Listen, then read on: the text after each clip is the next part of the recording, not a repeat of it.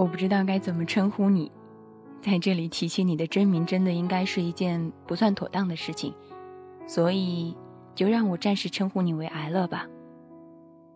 那天早上出门晚，害怕上班迟到的我，坐了一辆平时很少坐的公交车，早高峰期的公交车，里面挤得像密密匝匝的沙东鱼罐头。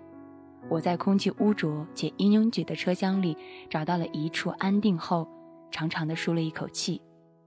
抬起头来的时候，我看到你就坐在我旁边的座位上。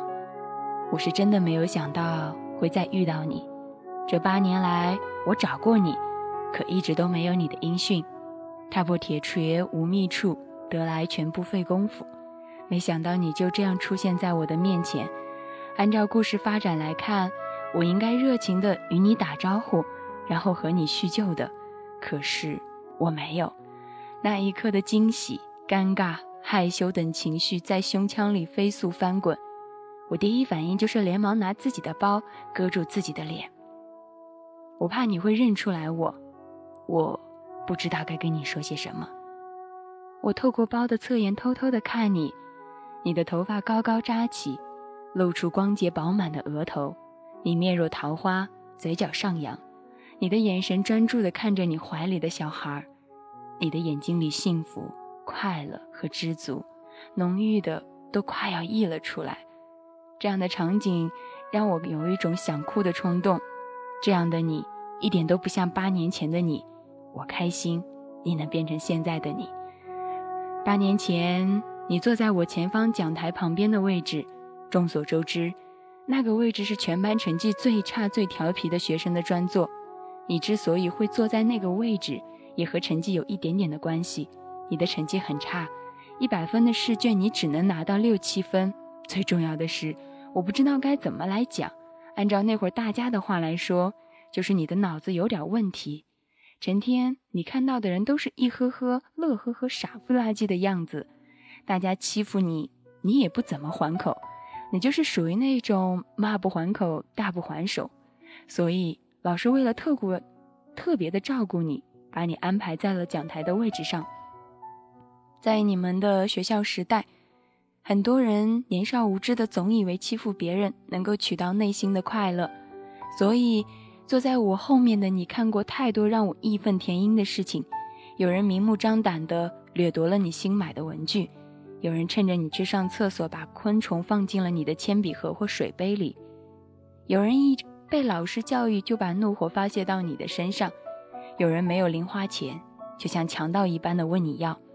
遇到这样的事情，你没有一次拒绝过、反抗过，你总是沉默的接受、顺从。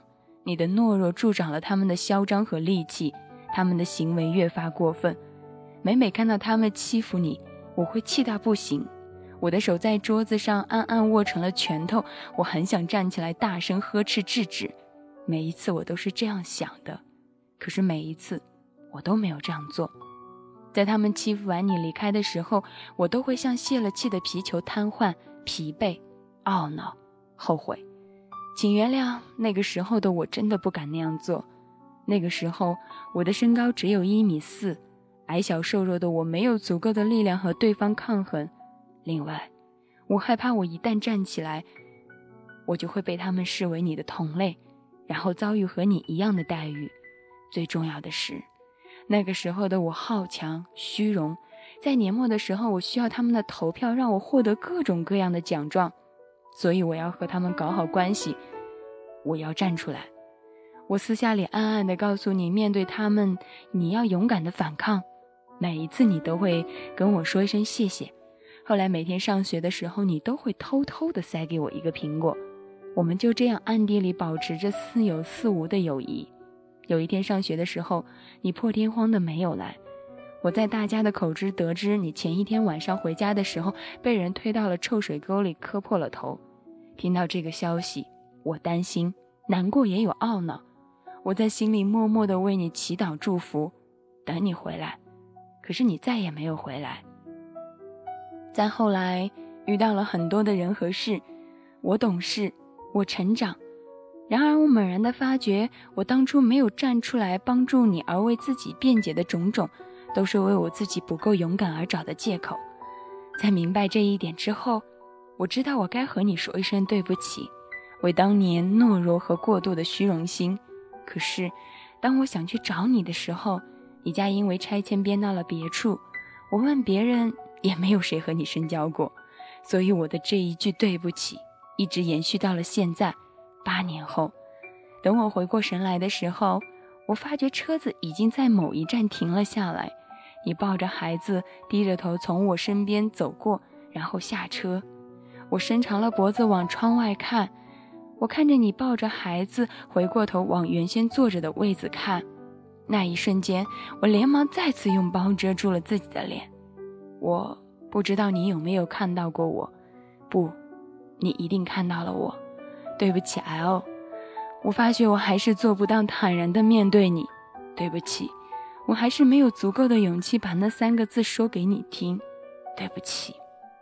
其实谁的生活当中都应该有这样一个羞涩的时刻，或许某一瞬间我们也想站出来去保护另外一个人，但是可能在某一瞬间，我们都被一种事情所有的被人给纠结了，被人给压抑着，我们从来都没有去对另外一个人站出来。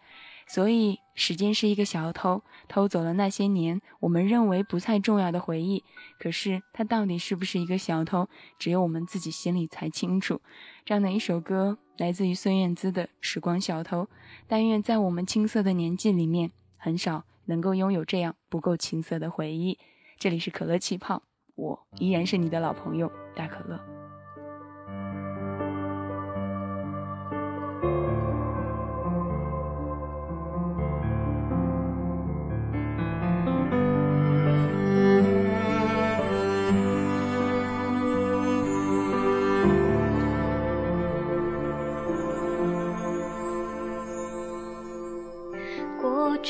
像一滴汗，静静地蒸发在马路上。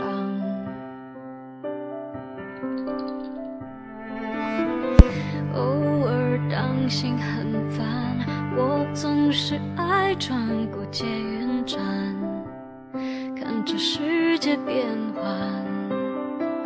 时光像小偷拿走眼泪。从不同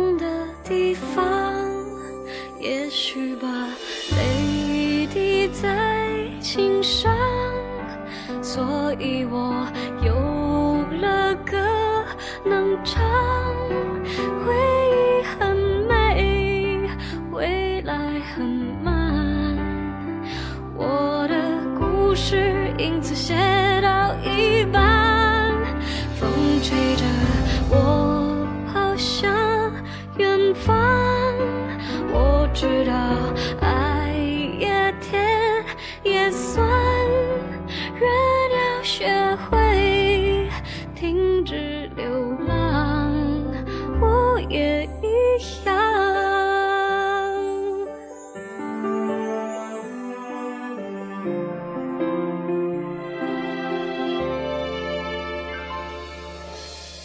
过去像一滴汗。轻轻地蒸发在马路上，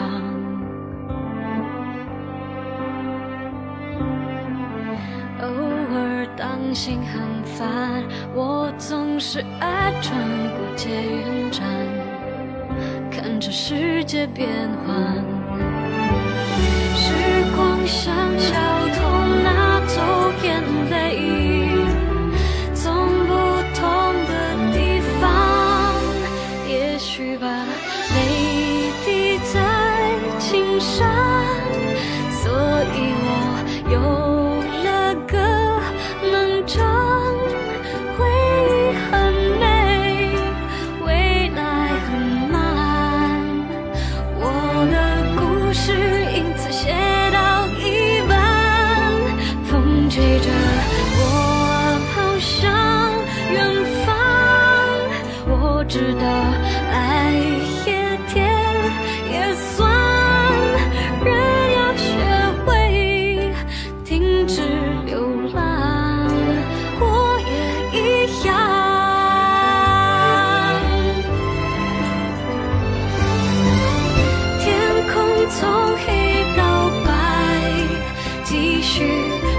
狂欢哦热闹后的孤单让人更加了解珍惜平凡泪滴在琴上有了歌能唱